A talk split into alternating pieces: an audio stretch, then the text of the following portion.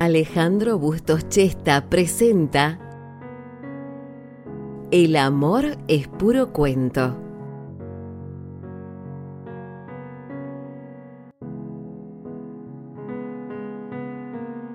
Confundirse o equivocarse es cosa de humanos. Siempre me sucede. Suelo confundir muchas cosas, sobre todo en cuestión de amores. Es habitual en mí. Otros dicen que el amor es una certeza y que es inconfundible. Cuando conocí a la doctora Gallo, me pasó algo así. Aunque no la conocí como doctora, sino en otro contexto. Al verla me gustó, no solo por fuera, sino que con el correr de los días fui descubriendo a una persona muy interesante. No voy a decir que me enamoré de ella porque no es así, pero me gustaba. Las charlas fueron cada vez más frecuentes y mi interés por ella fue creciendo. Tanto que de mi manera de demostrar mi aprecio se dio por el hecho de comprar un libro con la intención de regalárselo. No era cualquier libro. Era un libro que me había ayudado en mis horas más difíciles. Al escuchar sus problemas y su estado de ánimo, se me ocurrió que ese libro debería ser leído por la doctora. Podía ayudarle, como me ayudó a mí. Las charlas que tuvimos durante un viaje habían desnudado sus luchas y su dolor, además de generar un acercamiento entre nosotros que me generaba alguna expectativa, aunque quizás ella no pensara igual. Compré el libro en febrero y esperaba juntarme con ella pocos días después y entregárselo en mano pero a veces la vertiginosidad de la vida o los deseos de uno y otro se vuelven impedimentos. Los deseos de verla se fueron desvaneciendo con el correr de los días. Aunque me dolía un poco su indiferencia, seguí adelante y comencé a leer el libro ya como si fuese mío. Lo había leído muchas veces, capítulo por capítulo. Pero leer un libro que tenía otro destinatario llenó de energía el aire y quiso el destino que dos meses después tuviera la posibilidad de entregarlo en mano. Y allí estaba yo, en la sala de espera de su consultorio esperando entregar el libro, saludarla, realizar las preguntas de rutina, entregar el libro y marcharme. No daba para otra cosa. No podía pasar nada extraordinario que hiciese que esa visita a la doctora se convirtiera en indicio de algo, y cuando digo de algo me refiero a la expectativa que podía surgir en mí. No tenía ninguna. Solo cumplir con entregar un libro que había prometido. Saludar a la doctora y retirarme con la sensación de que quizás sea la última vez que la vea. Tampoco era una tragedia. Quizás algunos meses atrás hubiese generado algún ruido en mi interior, pero a esta altura no. Estaba claro que ella no tenía interés en mí y mi interés en ella había disminuido. Aunque no despreciaba ni despreciaría nunca la idea de ser amigo de ella. Porque la doctora es de ese tipo de personas que uno quiere tener siempre cerca. O al menos saber de ella de vez en cuando y alegrarse por saber de su felicidad o de sus logros personales. Nada más. Le avisé que estaba en la sala de espera y me pidió que pase. No sabía que al cruzar el pasillo que unía la sala de espera con el consultorio, cruzaría una línea que no cruzaba hacía muchos años. Toqué despacio la puerta y de inmediato se abrió. La había visto de muchas maneras, con ropa informal, con vestidos de fiesta, hasta en bikini, pero nunca la había visto vestida de doctora. Y allí estaba ella, la doctora Gallo con su delantal blanco haciendo juego con la pureza de sus dientes, sus labios delicadamente rojos, sus ojos brillando enormes y, observadores, su cuerpo esbelto, su pelo negro y lacio, y sus palabras sonando en mi corazón más que en mis oídos.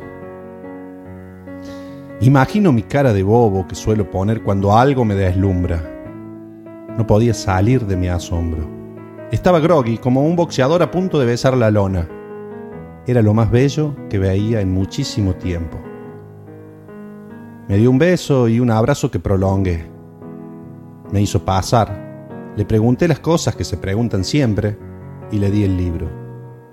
Me agradeció y me hizo las preguntas que se hacen siempre. Respondí lo mejor que pude, pero no podía articular bien las palabras. Intenté decir algo inteligente, pero no me salía nada. Tocaron la puerta. La buscaban a ella y traté de no ser inoportuno. Me despedí y me marché.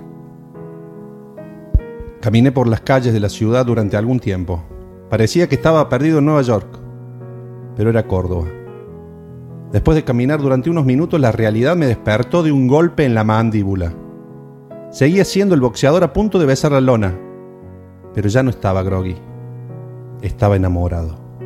Enamorado de la doctora Gallo. Era la única certeza que tenía en ese instante. Encontré mi auto a 10 o 12 cuadras de donde me encontraba y me enteré que estaba por llover cuando tronó el cielo y comenzaron a caer gruesas gotas. No volví a ver a la doctora Gallo. Hay cosas que impiden contarle lo que me pasó esa tarde de abril en mi corazón. Un corazón que ella rescató, aunque no sea especialista en cardiología. Solo me queda el placer de saber que de tanto en tanto posará sus ojos en el libro que le regalé y quizás le ayude cuando más lo necesite.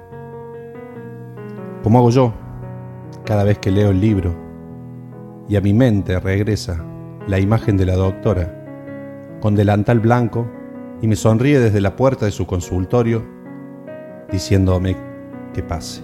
Me dice el corazón que no soy de este planeta, que caí de algún cometa fuera de circulación, o acaso sea un clon de algo así como un salvaje que articula algún lenguaje de una extraña dimensión.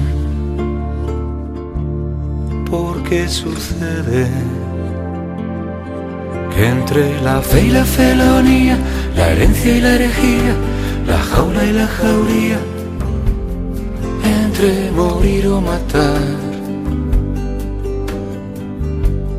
prefiero amor amar, prefiero amar, prefiero amar, prefiero amor, amar.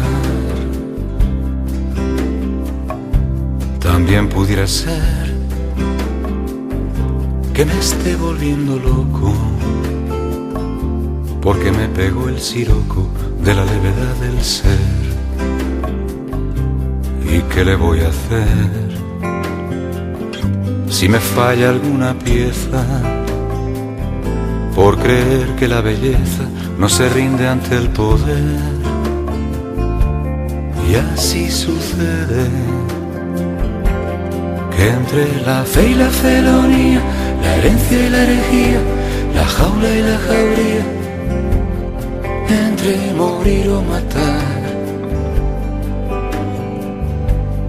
prefiero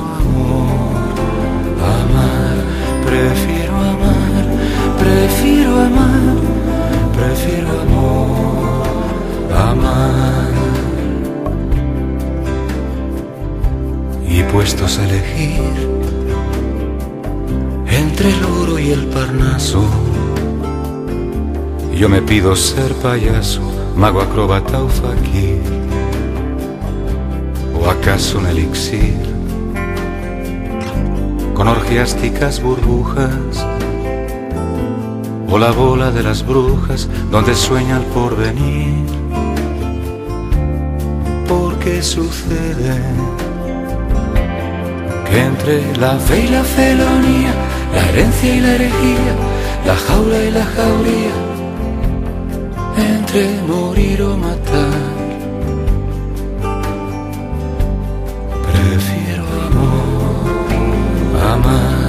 Prefiero amar, Prefiero amar, prefiero amor, amar, prefiero amar, prefiero amar, prefiero amor, amar.